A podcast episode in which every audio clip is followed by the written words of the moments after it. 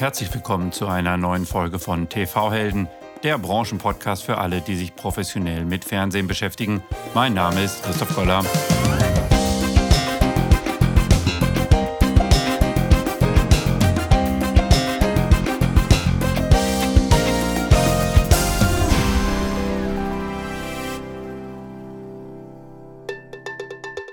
Hier ist Christian Heinkle von TV Helden. Heute möchte ich dir mein Herzensprojekt vorstellen, die Media Hall. Die Media Hall ist der TV-Kongress, auf dem die Fernsehbranche über Trends diskutiert, Erfahrungen austauscht und Gemeinsamkeiten feststellt. Ich darf jetzt schon das dritte Jahr die Media Hall organisieren und ich kann es kaum erwarten. Die Media Hall findet vom 27. bis zum 28. Februar 2024 während den fiberdays.de in Wiesbaden statt. Also das perfekte Jahresopening für dich und der perfekte Kongress, um die Branche zu treffen. Wir haben ein super Programm zusammengestellt nächstes Jahr, um jetzt hier ein paar Beispiele zu nennen. Wir werden über Lessons Learned bei Fast und AWOD diskutieren. Also welche Genres funktionieren, welche Plattform ist besonders performant. Dann unser Sportgipfel. Der geht dem Thema nach, werden Sportrechte das lineare TV retten? Dazu haben wir alle TV-Plattformen in Deutschland zu Gast, um mehr von deren Strategie zu erfahren und the next big thing in TV zu diskutieren. Ein wichtiger Impuls auch an die Branche und auch an die Automobilbranche ist, den ganzen Themenspektrum Automotive meets TV. Ist der nächste Fernseher ein Auto? Also, wenn ihr euch fragt, muss ich in dieses Business rein? Wie groß wird das Business in Zukunft sein? Wer sind die Ansprechpartner? Die Media Hall ist genau hier der Platz, um hier die Informationen zu erfahren. Und natürlich vier Monate vom 1.7.24 alles über die Umlagefähigkeit, wie auch Bundling-Strategien und Erfolgsfaktoren für IPTV und OTT. Dank unserer zahlreichen Sponsoren sind die Tickets für die Media Hall sehr, sehr günstig und Dank Waipu TV gibt es kostenlosen, herrlichen Kaffee und dank 3SS ist während den Meet- und Greet-Phasen auch für das leibliche Wohl gesorgt. Also, Media Hall, the place to be. Bei Interesse oder Fragen darüber schreibt mir gerne eine E-Mail an mail at tv-helden.com. Ich freue mich auf euch. Die Filmförderung in Deutschland wird oft kritisiert, vor allem mit dem Hinweis, dass man ja immer nur das machen würde, was irgendwann mal sehr gut funktioniert hat. Ob das eigentlich stimmt, wie das System in Deutschland funktioniert, wie es reformiert werden könnte, das bestrecke ich heute mit einem Gast, der sich das Thema schon von vielen Seiten angeschaut hat. Er arbeitet als Rechtsanwalt insbesondere betreffend Fragen des Urheber- und Medienrechts und der Regulierung. Vorher war er Leiter des Berliner Büros von Sky Deutschland, verantwortete dort die Interessensvertretung von Sky als Director Policy and Public und EU. Vorher war er viele Jahre beim Verband Privater Rundfunk und Telemedien, dem VNet, als Legal Counsel und Leiter Recht tätig. Und außerdem verbinde ich mit ihm viele gemeinsame Diskussionsrunden zu medienrechtlichen Themen in voll verglasten Räumen ohne Klimatisierung. Daher freue ich mich sehr, dass er heute mein Gast ist. Herzlich willkommen, Jürgen Hoffmann. Hallo Christoph, vielen Dank für die netten Worte und die Einladung. Ja, ich freue mich sehr, dass es geklappt hat und dass wir heute zum Thema Filmförderung sprechen. Ich, ich habe, äh, das ist auch so ein Thema, wo ich keine Ahnung von habe. Und ich habe auch die Rückmeldung bekommen, dass ich, dass ich manchmal besser wäre bei Themen, denen ich keine Ahnung hätte. Das fand ich interessant. Schauen wir mal. Das geht, das geht uns Juristen ja häufig so. Wenn man uns ins kalte Wasser wirft, sind wir immer am besten. So ist es. Jürgen, du äh, arbeitest als Rechtsanwalt im Bereich Urhebermedienrecht, Medienregulierung. Was hast du denn gerade für Themen aktuell auf dem Tisch? Jetzt mal abgesehen von der Filmförderung. Ja, also so ein bisschen, ähm, ohne dass ich den Rest der Lyrics jetzt irgendwie präsent hätte. Von daher weiß ich nicht, ob der Vergleich schief ist wie im Hotel California mit der Medienbranche. You can check out anytime you want but you can't never leave. Ich habe also bei den medienrechtlichen Themen, die ich so auf dem Tisch habe, äh, nach wie vor die volle Bandbreite, gerade auf europäischer Ebene das Thema Geoblocking wieder unglaublich relevant. Das ist ja so ein Dauerläufer. Da gibt es gerade so eine Entschließung über das Parlament, die jetzt nächste Woche in die Abstimmung kommt, was für die nächste Kommission relativ ähm, relevant sein könnte, was die Parlamentarier dazu denken. Wo es auch wieder darum geht, fällt diese letzte Version der Territorialität oder bleibt sie bestehen?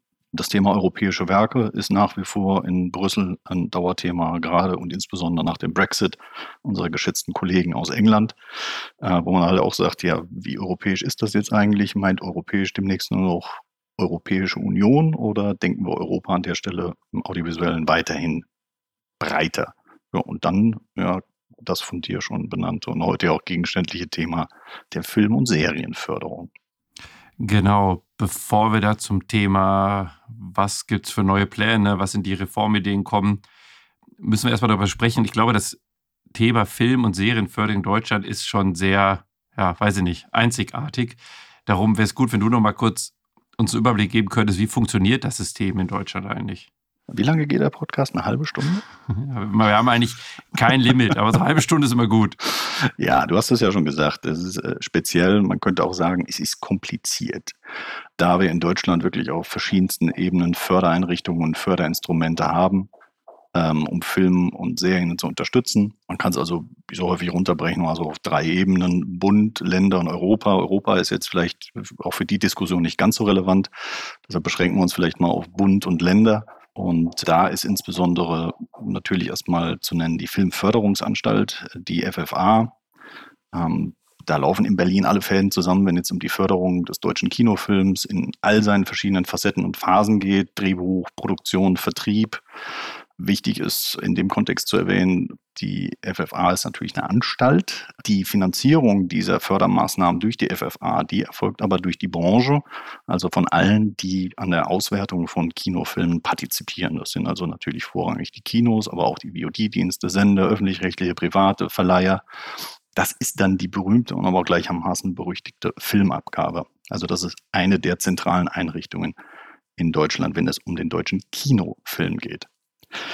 Dann haben wir dann noch diverse Fördertöpfe, ähm, die äh, je nach Bedarf angezapft werden können und je nachdem, was ich für ein Produkt gerade äh, an den Start bringen möchte. Wir haben zwei große Fördertöpfe im Bereich des deutschen Filmförderfonds, die heißen dann so schön DFFF1 und DFFF2. Ähm, Einmal für den Bereich Spielfilme, Animationen und Dokumentarfilme. Da gibt es dann wieder Mindestbudgets, die man erfüllen muss. Ähm, das sind diese berühmt-berüchtigten Gesamtherstellungskosten, die man dann immer einstellen muss. Und dann haben wir den DFF2 für die Produktionsdienstleister, also zum Beispiel für VFX. Wobei auch hier wichtig ist zu erwähnen, das gilt immer nur für den Bereich, wenn das Zeug dann auch im Kino laufen soll. Mhm. Und dann haben wir last but not least den German Motion Picture Fund, den GIMPF.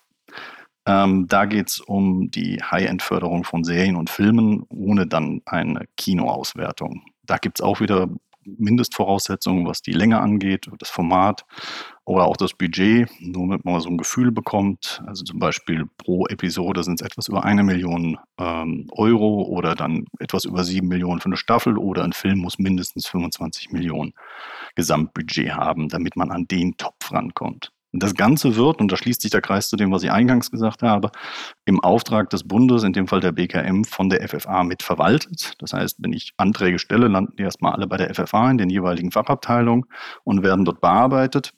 Und diese Töpfe sind, und das ist dann jetzt vielleicht ja auch schon ein Teil der Diskussion, mal mehr, mal weniger prall gefüllt. Mhm. Ähm, glaube, im letzten Jahr waren es etwas über 160 Millionen, äh, die für diese drei großen, man nennt es auch immer Anreizmodelle der wirtschaftlichen Film- und Serienförderung zur Verfügung gestellt wurden. Ähm, und zuletzt gab es ja auch genau deswegen Ärger, weil man jetzt über den Haushalt, der zwar immer noch nicht final entschieden ist, aber wir haben ja gerade laufende Debatten äh, zutage kam, dass wohl BKM nochmal 30 Millionen jetzt abgezogen hat. Wir jetzt also eher so im Bereich 130 Millionen liegen würden für die nächste Haushaltsrunde, was natürlich in der Branche nicht sonderlich gut ankam. Und wenn wir dann noch eine Stufe runtergehen und dann ist diese viel zu lange Einleitung für das Filmfördersystem in Deutschland auch beendet, haben wir noch die Länderförderer, die auch noch einzelne äh, Fördereinrichtungen und Programme aufgesetzt haben. Zum Beispiel das Medienboard in Berlin-Brandenburg oder Filmfernsehfonds Bayern oder auch eine Filmstiftung NRW. Okay, das heißt, wir haben halt Töpfe vom Bund, Töpfe von den Ländern, diverse andere Töpfe. Ähm, et Einfach ganz pragmatische, äh, pragmatische Frage, wenn ich einen Film drehen will, ja. um wie viele Töpfe kann ich mich eigentlich bewerben und wie viele Töpfe kann ich kriegen? Ja, das ist, das ist, das ist genau die äh, richtige Frage. Ich glaube nicht, dass es da eine Limitierung gibt, ähm, sondern das macht die Sache ja auch so besonders anspruchsvoll. Ne? Also je nachdem, welchen Topf ich in Anspruch nehmen möchte, die Kriterien sind unterschiedlich, es sind unterschiedliche Fristen zu beobachten. Du weißt, wie Juristen, wir lieben Fristen. Äh, die sind dann auch nicht in jedem Land gleich und auch weitere Anforderungen sind zu berücksichtigen, was so spezielle kulturelle Eigenschaften angeht die in dem jeweiligen Land vielleicht nochmal eine besondere Rolle spielen. Und wie hat mal jemand so schön gesagt, äh, in Deutschland gibt es vielleicht auch gerade deshalb so viele Road-Movie-Filme, äh, weil man aufgrund der Förderung, die man aus so vielen wie möglichen ah. Ländern bekommen möchte, sowieso einmal quer durchs Land tingeln muss und dann können wir das auch gleich in die Handlung mit einbauen und dann sind alle Förderer zufrieden. Ich habe keine Ahnung, ob das stimmt oder ob das nur Polemik ist. Ich kann mir aber vorstellen, so ein bisschen Wahrheit ist da dran. Man kann sich das schon gut vorstellen, dass der Fördertopf vielleicht eher geöffnet wird, wenn bestimmt äh, sehr schöne Landschaften, Städteaufnahmen von bestimmten Regionen gezeigt wird. Es gibt den Film 25 km/h. Ich weiß nicht, ob es sich da lohnt, mal einen Abgleich mit der Realität zu machen, um zu gucken, wo der überall Filmförderung bekommen hat. Das ist dann der Teil, wenn man es im Kino bis zum Schluss aushält. Zumindest bei den deutschen Filmen gibt es dann keine Post-Credit-Scene, aber dann stehen am Ende nochmal alle Förderer. Das kann dann stimmt. bisweilen etwas länger sein, glaube ich. Wobei im Fall von diesem Film weiß ich es explizit nicht. Aber man kann ja mal den Realitätscheck machen. Ich habe den mal gesehen, muss ich nochmal nachschauen. Äh, Der ist gut, den kann man gucken, das ist gut. Die verschiedenen Töpfe, sprechen die sich eigentlich untereinander ab? Also sind die irgendwie synchronisiert oder macht da jeder, was er will und dann äh, gibt es auch eine gewisse Konkurrenz? Also wie ist das System untereinander eigentlich? Ich könnte jetzt einfach etwas boshaft sagen, es ist Föderalismus. Und dann ist die Antwort, ob man da miteinander spricht oder nicht, auch schon ein bisschen gegeben. Aber jetzt, wenn man es mal kurz ernsthaft runterbricht, Teile der Antwort hatte ich ja schon vorher gegeben, sondern es ist eben auch ein Teil des, des Problems, dass diese ähm, Systeme nicht synchronisiert sind. Das heißt, so eine Produktionsplanung ist ja jetzt nicht, ich wache nicht morgens auf und sage, am Nachmittag mache ich einen Film und deshalb glaube ich, muss ich zeitnah mal mit einem Förderer sprechen, sondern das sind ja unglaublich lange Vorlaufzeiten. Bisweilen plant man ja auch, wenn man Serien machen möchte, vielleicht ähm, Wenn es gut läuft, zumindest sieht es der Produzent gerne so, dass ich schon die zweite Staffel mir überlege, bevor die erste vielleicht schon gemacht ist. Und dann suche ich mir einen Standort aus und da will ich das dann auch dauerhaft perspektivisch machen. Das heißt, meine Vorlaufphase ist recht lang. Es kann aber trotzdem immer wieder äh, so sein, ich vereinfache jetzt mal, ähm, Förderung A hat ihre Deadline für Anträge im äh, Januar, die andere im Februar, die nächste erst im Mai. Ich will es aber alle haben. Ähm, was mache ich denn jetzt? Also das kann also im Einzelfall, glaube ich, das heißt glaube ich, das ist so, zu einer Komplexität führen, auf die man auf allen Seiten gerne verzichten würde. Und deshalb ist das auch ein Teil der Reform, dass man sagt, was können wir auf Bund und auf Länderseite tun, damit wir diese Fristen etwas vereinheitlicht bekommen. Äh, hat aber auch den ganz einfachen Grund, der aber gleichzeitig auch komplex ist, weil äh, das hat ja immer was mit dem Haushalt zu tun. Ich sagte das schon. Und das gilt ja für die Länder genauso. Und auch die Landtagswahlen sind ja nicht synchronisiert. Wir wachen ja nicht auch wieder again auf und, und wählen alle irgendwie alle 16 Bundesländer, mhm. ähm, sondern das verschiebt sich ja über die Jahre und dementsprechend verschieben sich auch die Haushalte. Man muss es versuchen. Weil so wie es jetzt ist, ist es einfach schwierig. Ah, spannend. Das heißt, wenn ich ein Filmprojekt starten will, brauche ich und Förderung haben möchte, brauche ich eigentlich so einen Stab an Mitarbeitern, der sich nur um das Thema kümmert. Das wäre schön, wenn das so wäre, aber ich habe mir mal sagen lassen, die durchschnittliche Produktionseinheit in Deutschland ist kleiner vier Personen. Ähm, also wenn man da mal, man darf sich also nicht vorstellen, dass es immer so aussieht wie bei der Bavaria oder Konstantin oder sonst wo. Mhm. Ähm, deshalb muss man jetzt auch mal eine Lanze brechen für die Fördereinrichtungen. Die haben da ja auch Experten sitzen und die sind ja auch hilfsbereit. Äh, ändert aber nichts dran, dass man natürlich eine Budgetplanung ganz gerne in-house erstellt und nicht erst 20 Mal zum Telefon greifen möchte, um dann zu Klar, wissen, wie ja. sieht das denn aus. Also es gibt in der Branche einige, die können das sehr gut und ich glaube, die sind deshalb auch ganz beliebt, wenn es mal eine Frage gibt zu dem Thema, die man vielleicht in-house nicht beantworten kann. Ah, okay, interessant. Ja, klar, ich meine, Sie haben das Geld und es ist ja wahrscheinlich auch in Ihrem Interesse, das Geld dann an bestimmte Projekte zu geben. Ne? Ja, ähm, und letztlich ist ja auch Teil der Finanzplanung und mal, irgendeine Form von Buchhaltung hat dann hoffentlich jeder irgendwo zu Hause, sonst klopft dann irgendwann mal das Finanzamt an und fragt mal nach, was da los ist. Guter Punkt. Jetzt haben wir äh, viel auf Deutschland geschaut. Wie, wie ist es denn zum Beispiel äh, in anderen Ländern der EU? Oder vielleicht, weil man natürlich immer noch, so, wenn man an Filmland denkt, an die USA denkt, gibt es da was ähnliches, gibt es da gar nichts? Vielleicht fangen wir mit der EU ja. an. Ja, äh, vollkommen berechtigt. Ähm, natürlich schaut man erstmal, äh, was machen denn die anderen so und, und äh, ist da was dabei, was ich mir vielleicht abgucken könnte, was ich übernehmen kann.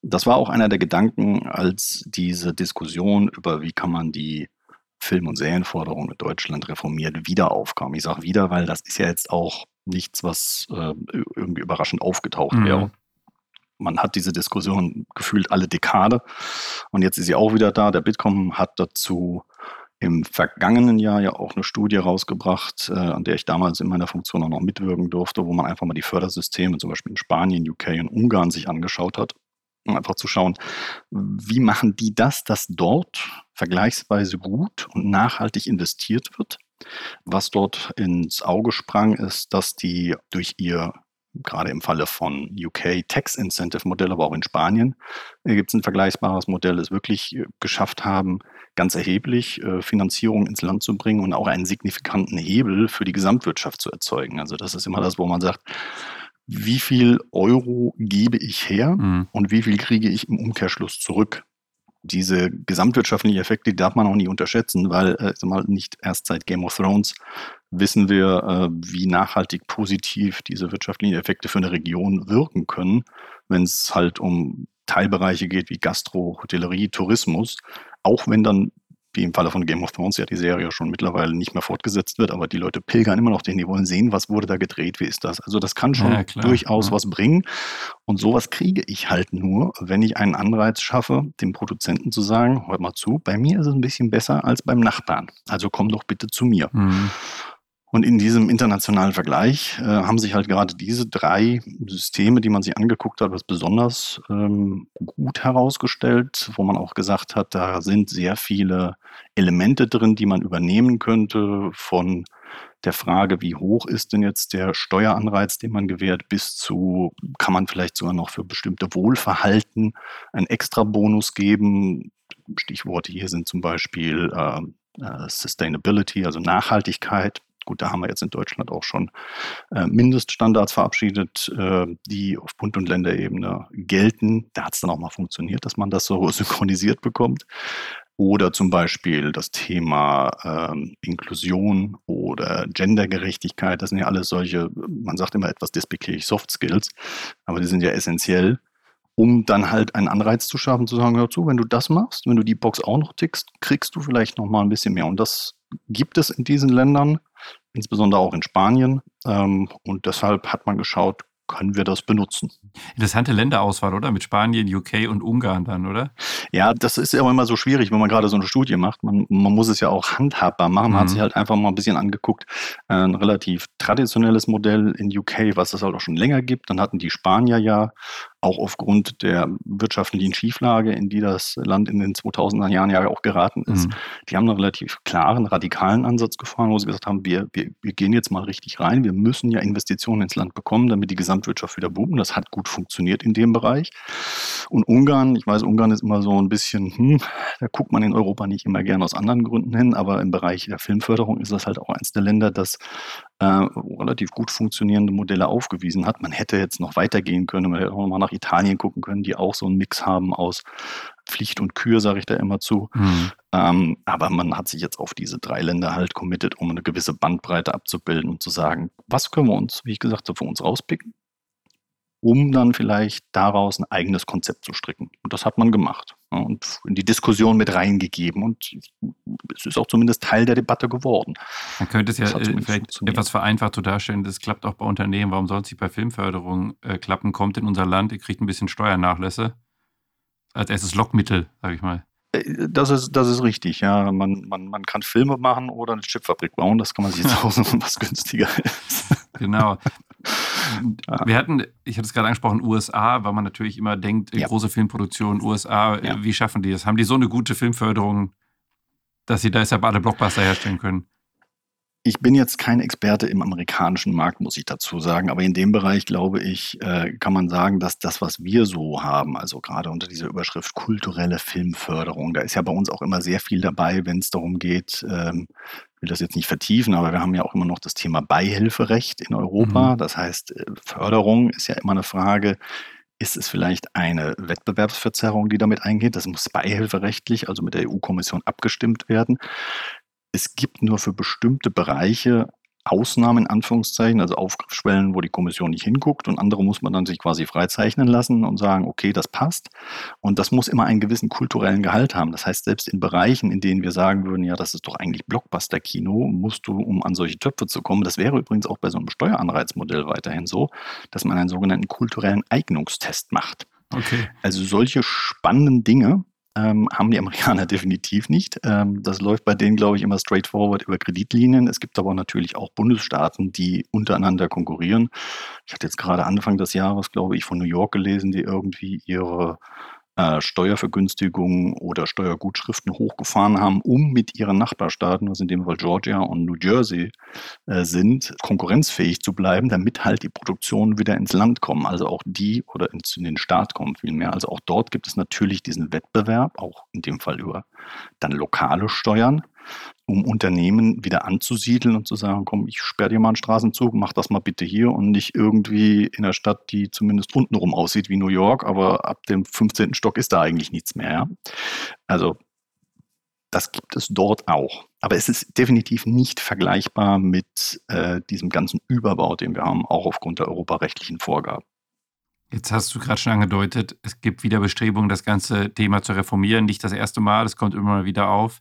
Glaubst du denn, wir brauchen Reformen, bevor wir auf die einzelnen Pläne angeben? Oder meinst du, es läuft eigentlich ganz gut? Das ist vielleicht der einzige Punkt, wo sich alle einig sind. Letzteres kann man nicht sagen, dass es gut läuft. Also egal, wenn man aktuell fragt, jeder schlägt unter unterschiedlichen äh, Voraussetzungen und Gesichtspunkten die Hände vom Kopf zu schlammen. Also das, das, da kann man sagen, einig sind sich alle darin, dass was passieren muss über den Weg dorthin, an welcher Schraube man wie drehen muss, wo die Schwerpunkte zu setzen sind. Darüber gibt es natürlich die obligatorische Uneinigkeit, wenn man sich mal so ein bisschen in der Breite der Branche umschaut.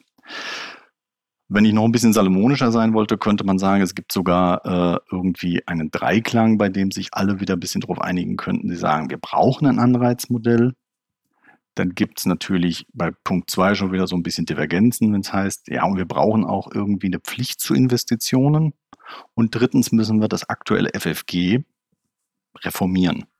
Mhm. Ähm, also das Filmförderungsgesetz. Genau, das Filmförderungsgesetz, das FFG ich ziehe vielleicht den letzten Punkt mal vor, weil mhm. das ist jetzt eher die Pflicht. Ich will nicht sagen, dass das andere die Kür ist, ökonomisch und auch sonst ist das andere definitiv auch eher ein Pflichtteil. Aber es gibt eine gesetzliche Vorgabe, dass das FFG zum 01.01.2025 angepasst werden muss und sei es nur, dass man es genauso wie es ist verlängert. Aber das FFG ah. ist ein, ein, wie ich es immer nenne, Evaluationsgesetz. Das heißt, es hat immer eine gewisse Auslauf, äh, weil es ist ja auch ein Gesetz, das davon lebt, dass Leute Abgaben in ein System zahlen. Und immer wenn man sowas hat, immer wenn man Abgaben von jemandem erhebt, muss man gucken, ob es noch eine Notwendigkeit dafür gibt. Man muss dieses System immer wieder rechtfertigen. Das hat man jetzt schon mal verlängert aufgrund der Corona-Zeit, wo man mhm. gesagt hat, das kriegen wir jetzt hier nicht hin, uns das gesamtwirtschaftlich anzugucken. Deshalb hat man das Gesetz verlängert. Aber die nächste Deadline läuft dann zum 01.01.2025 aus. Das heißt, da muss man ran.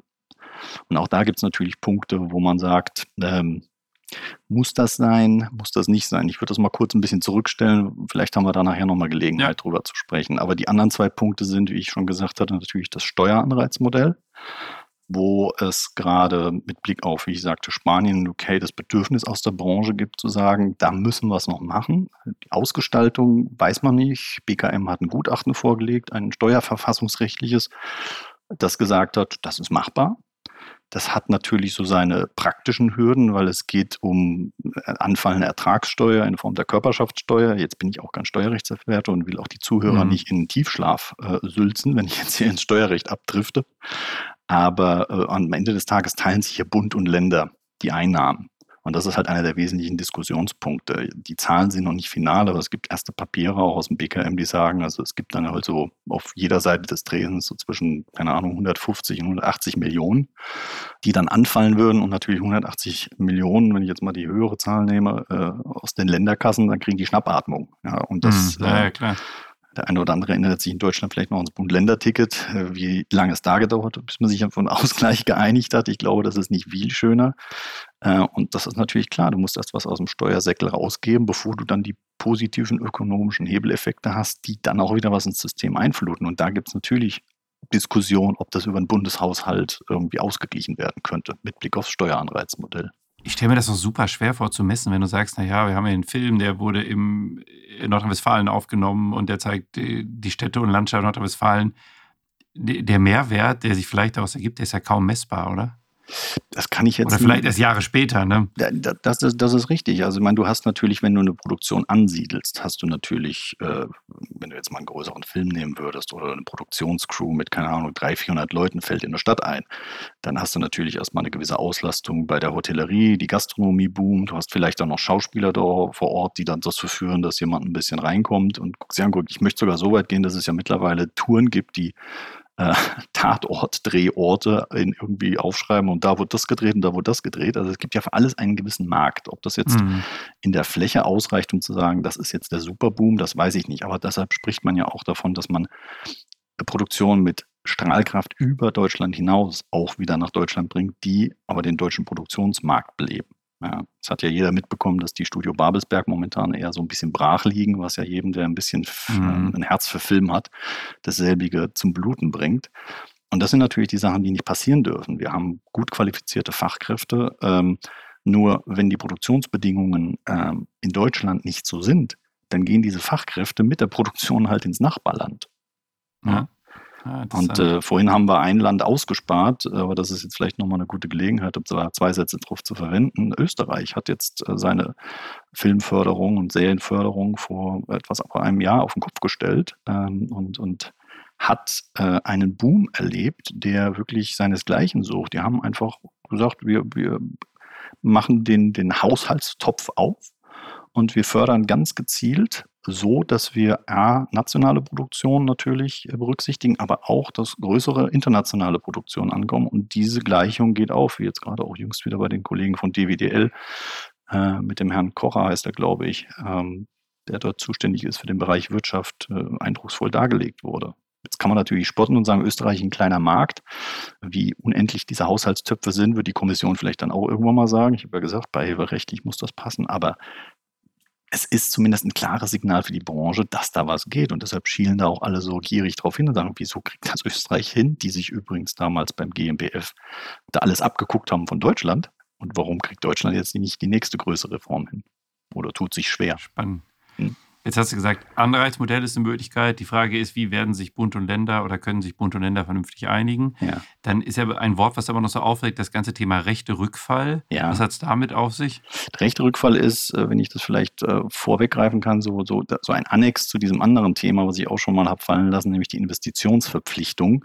Mhm. Also wo ähm, auch da ganz schnell und vereinfacht gesagt äh, wird, ähm, Forderung der Produzentenseite, auch mit Blick auf, wir machen das ja auch in Anlehnung an andere Märkte, in dem Fall Frankreich, wo man immer so genussvoll hinschaut. Äh, ganz vereinfacht, äh, da geht es darum, dass man vor allem ausländische VOD-Anbieter dazu verpflichten soll, dass sie einen gewissen Anteil X, 20, 25 Prozent, you name it, von ihrem Umsatz, den sie in Deutschland erwirtschaften, wieder in audiovisuelle Produktion zurückinvestieren. Mhm. So, das ist so ein Satz, den muss man sich überhaupt mal auf der Zunge zergehen lassen. Also man sagt einem Unternehmen, ein Viertel deines Umsatzes musst du nehmen und in die Produktion von neuen Werken stecken. Wenig verwunderlich äh, sorgt das jetzt nicht unbedingt für große Begeisterung, wenn man einen VOD-Dienst betreibt. Und dazu muss man sagen, ähm, äh, sorgt es auch bei den Sendern nicht für wirklich Begeisterung, weil die wurden dann natürlich unter Berufung auf den Gleichheitsgrundsatz in der aktuellen Diskussion gleich mal mitverhaftet. Also auch die sollen dann gemessen von ihrem Umsatz ähm, auch noch was hinzu geben. Dazu gibt es noch eine Diskussion über, über, Sprachquoten, die man erfüllen muss, um halt auch gerade dieses, dieses Element der, der besonderen kulturellen Förderung noch mit draufzunehmen.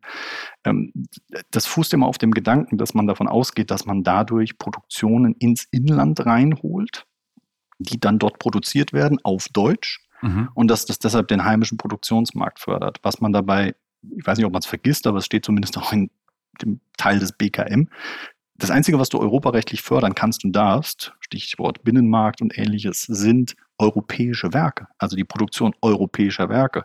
Ich kann aber auch zu dir über die Grenze kommen nach Holland und kann dort eine deutsche Serie machen. Dann zählt das auch. Ah, okay. ähm, und ja. das ist dann halt, erfülle ich die deutsche Sprachquote und äh, bringe dann halt meine Leute mit, aber es ist nicht im Inland. Das heißt, die Wertschöpfung findet nicht dort statt, wo man es gerne hätte. Und gerade in Deutschland, Österreich, ich habe es gesagt, die haben gerade einen Boom. Also warum muss ich mich dann irgendwie in dem Land abplagen, wo die Rahmenbedingungen dann vielleicht nicht so sind, wie ich denke? Also ich glaube, dieser Eingriff in diese unternehmerische Entscheidungsfreiheit und äh, auch die Programm- und Angebotsfreiheit zu sagen, wie will ich mir mein Programm ausgestalten, was ja gerade für TV-Sender, äh, glaube ich, so der heilige, der heilige Gral ist, das ist nicht ohne und deshalb gibt es da auch an der Stelle mit den meisten Streit äh, in der Branche. Ah, interessant. Mal eine generelle Frage nur zum Verständnis. Wenn man die ganzen Themen, die wir jetzt angesprochen haben, Investitionsverpflichtung, Anreizmodelle, Bund-Länder-Verteilung, wäre das was, was dann im Filmförderungsgesetz geregelt wird oder müsste man dann da mal neue gesetzliche Rahmenbedingungen schaffen? Ja.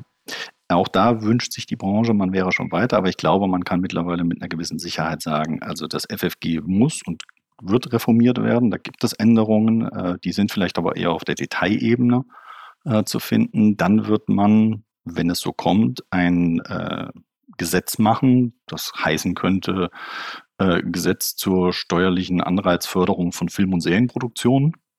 So, das wäre dann ein Gesetz, das die Rahmenbedingungen festschreibt, unter welchen Voraussetzungen man welche Form von steuerlicher Erleichterung bekommt, wenn man dies oder jenes tut. Das hat sicherlich dann auch diverse Verweise in die Steuergesetzgebung von Bund und Ländern und ähnlichem, aber das könnte man in einem eigenen Gesetz machen weil die Verzahnung wäre nicht so eng. Und dann könnte man auch noch theoretisch, wenn man das dann am Ende des Tages möchte, ein Gesetz über die Verpflichtung von VOD und TV-Sendern für die Investition in audiovisuelle Produktionen in europäische Werke oder wie auch immer man das nennen möchte, schaffen. Also es sind drei unabhängige Gesetze, die natürlich in ihrer Gesamtwirkung zusammengehen. Und gerade das Steueranreizthema und das IV-Thema wird gerade in der politischen Debatte miteinander verknüpft. Also heißt, wenn das eine nicht kommt, weil zum Beispiel Bund und Länder sich nicht einigen können oder weil es sonst zu komplex wird oder weil uns die Zeit wegläuft, dann gibt es, und das ist, glaube ich, auch berechtigt, sehr viele Stimmen, die sagen, aber dann geht doch auch bitte nicht an die Investitionsverpflichtung ran, weil das ist ja nur, wenn überhaupt, das Yin zum Yang. Ich weiß, Teile der Branche sehen da kein Yang zum Ying. Dann lass uns erstmal wie in Österreich erstmal die, die, die Schleusen öffnen und dann gucken wir, was passiert. Vielleicht brauchen wir das andere gar nicht mehr. Äh, aber aktuell ist Stand BKM und dem, was man so hört, ähm, dass man die beiden Dinge gerne zusammenbringen möchte. Jetzt haben wir viel über die wirtschaftlichen Themen gesprochen oder die wirtschaftlichen Anreize. Muss alles auch irgendwie einfacher werden? Ist das auch ein großes Ziel? Ist es zu kompliziert in Deutschland?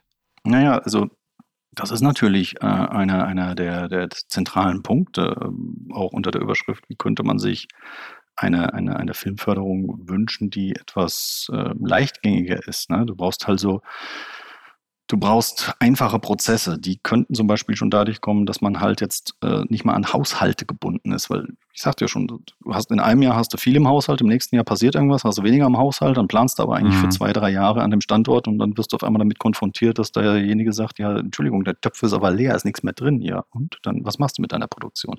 Ein Steuermodell ist flexibler. In Jahren, wo du mehr Produktion hast, wird mehr aus dem Steuersäckel in die Produktion zurückgegeben wird aber auch mehr gemacht. Das heißt, du hast auch mehr makroökonomische Wertschöpfung. Das ist ja ein System, das abhängig davon ist, wie viel gerade los ist. Mhm. Ähm, das ist ja bei dem Haushaltsmodell nicht. Du kannst einen Haushalt haben, der ganz proll ist, dann wird nichts produziert, dann hast du einen Überschuss. Dann sagt dir natürlich derjenige, der zuständig ist, meistens der Finanzminister, so, wo brauchst du eigentlich so viel Geld von mir? Ja. Du zahlst doch mit weniger. So, das ist eine Dynamik, derer könnte man sich entledigen. Und wenn dann noch zusätzlich das Verständnis zwischen Bund und Ländern wächst, dass man äh, im Zuge von vielleicht Antragsfristen noch ein bisschen mehr Synchronität herschafft oder Anforderungen insgesamt, dann glaube ich, könnte das was werden. Du hast dir das Thema aus verschiedenen Seiten angeguckt, ja mal aus Produktionsseite, aus Verbandsseite.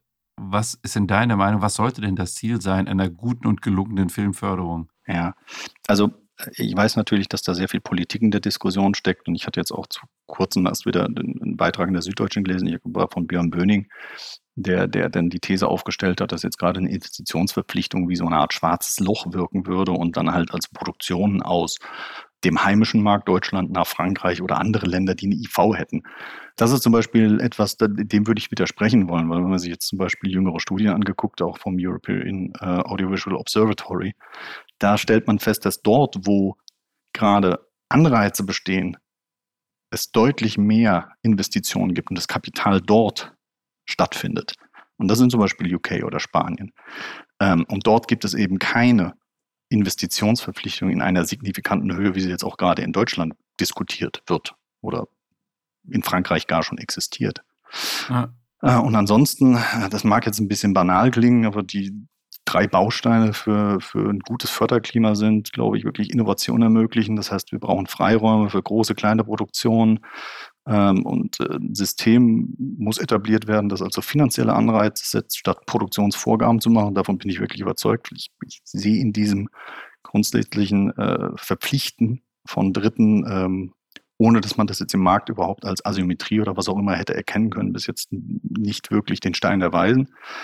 Ähm, klar, Prozesse vereinfachen, also Defragmentierung, Föderalismus muss ja nicht immer nur ein Synonym für maximal komplex sein. Ähm, bestmögliche Abstimmung der Förderinstrumente hatten wir ja schon mal angesprochen, damit man halt nicht mit einem Dutzend unterschiedlicher Stichtage und Förderkriterien konfrontiert wird und last but not least Planbarkeit und damit auch Wettbewerbsfähigkeit herstellen. Aber das ist so ein bisschen die Summe aus dem ersten und zweiten, was ich gesagt habe. Es werden nämlich die Standorte bevorzugt, wo ein Produktionsunternehmen einfach weiß, dass die Bedingungen für die nächsten Jahre vor Ort der Wahl gleich bleiben. Klar, nachvollziehbar, ja, klar. Ja, stelle ich mir super kompliziert vor. Wie gesagt, ich habe mich mit dem Thema in der Praxis eigentlich nie beschäftigt, aber dass du schon genau schauen musst, wo, wo gehe ich hin, wo macht es Sinn, wo kann ich auf eine längerfristige Zusammenarbeit oder Förderung hoffen. Jetzt haben wir viel über Reformbemühungen gesprochen. Ja. Glaubst du denn, es wird was zum 01.01.2025? ähm, ja, wie sagte man so schön, zwei Herzen schlagen ach in meiner Brust. Ja, irgendwie muss man ja, oder? Ich meine, irgendwas ja, muss ja passieren. Ja, ja, genau. Also du hast das, glaube ich, schon richtig gesagt, irgendwie muss. Und also ich, ich versuche das auch mehr abzuschichten. Also der Optimist in mir sagt, äh, na, das wird schon. Ne? Also Bund und Länder haben sich jetzt auch Anfang Dezember getroffen, äh, werden jetzt verschiedene Arbeitsgruppen gebildet, äh, die genau diese Kernthemen, die wir gerade schon diskutiert haben, Steueranreizmodell, Investitionsverpflichtungen, Bund-Länder-Abgleich und so weiter.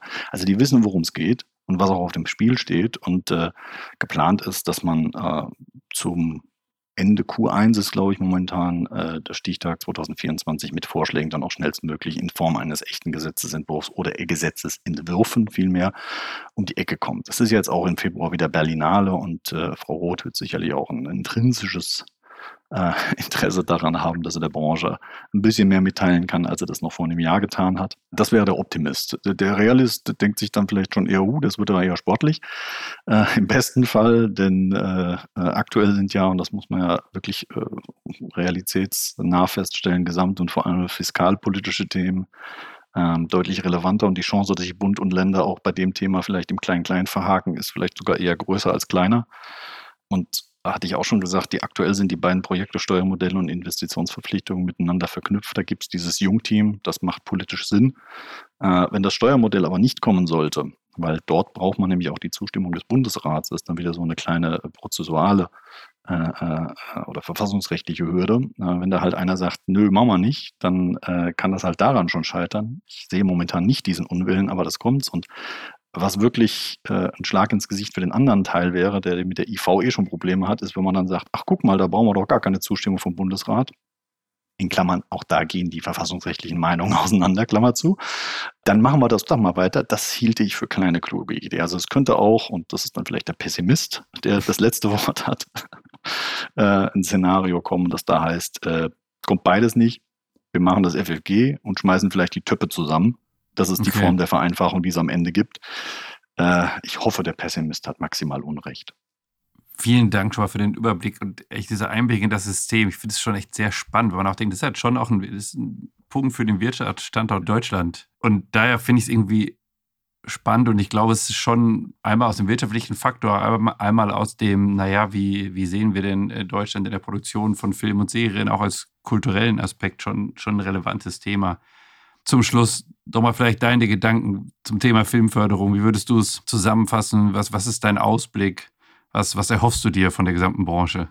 Also ich glaube ja an die Branche. Ich war ja auch bei Gesprächen über das Thema Sperrfristen dabei. Wir haben jetzt ja nicht weiter über die, über die ähm, FFG-Reform gesprochen. Das ist jetzt an der Stelle auch nicht weiter wichtig. Ich will nur sagen, es gab dort einen äh, sehr weit gefassten Branchendialog. Da saßen wirklich alle mit am Tisch und haben einen Weg gefunden, um äh, ein Thema, ein sehr selektives Thema, aber eine, eine Lösung zu finden, die jetzt in welcher Form auch immer dann sicherlich auch Gegenstand der nächsten FFG-Novelle nochmal werden wird.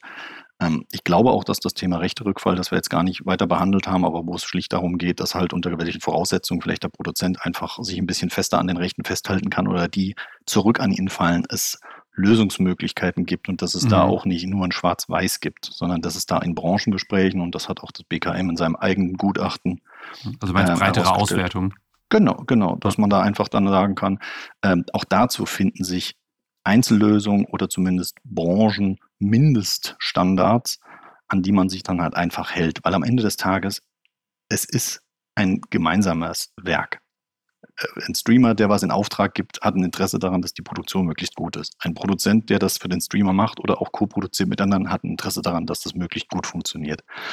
Ähm, daher glaube ich am Ende des Tages, äh, wenn man sich wirklich nochmal zusammensetzt ähm, und äh, aus den jeweiligen Schützengräben rauskommt, könnte da etwas bei rauskommen, was wie so häufig das salomonische Mittel ist.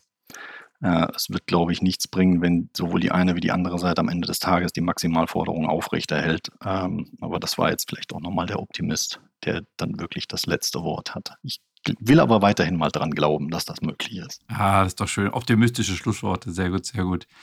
Jürgen, vielen Dank dir für den Überblick, wie die Filmförderung funktioniert, was die Ideen sind in der Reform, ob diese Reform kommen wird. Wir werden es sehen. Vielleicht sprechen wir einfach in einem Jahr nochmal zum selben Thema und gucken mal, was sie bis dahin getan hat.